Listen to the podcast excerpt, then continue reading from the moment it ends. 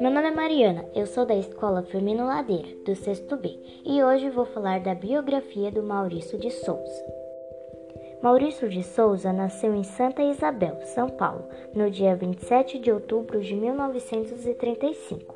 Filho do poeta Antônio Maurício de Souza e da poetista Petronília Araújo de Souza. Passou parte de sua infância em Mogi das Cruzes. Desde pequeno, sua brincadeira favorita era desenhar e assim ele enchia as páginas de seus cadernos escolares.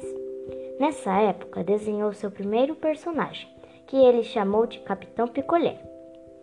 Mais tarde, passou a ilustrar pôsteres e cartazes para os comerciantes da região.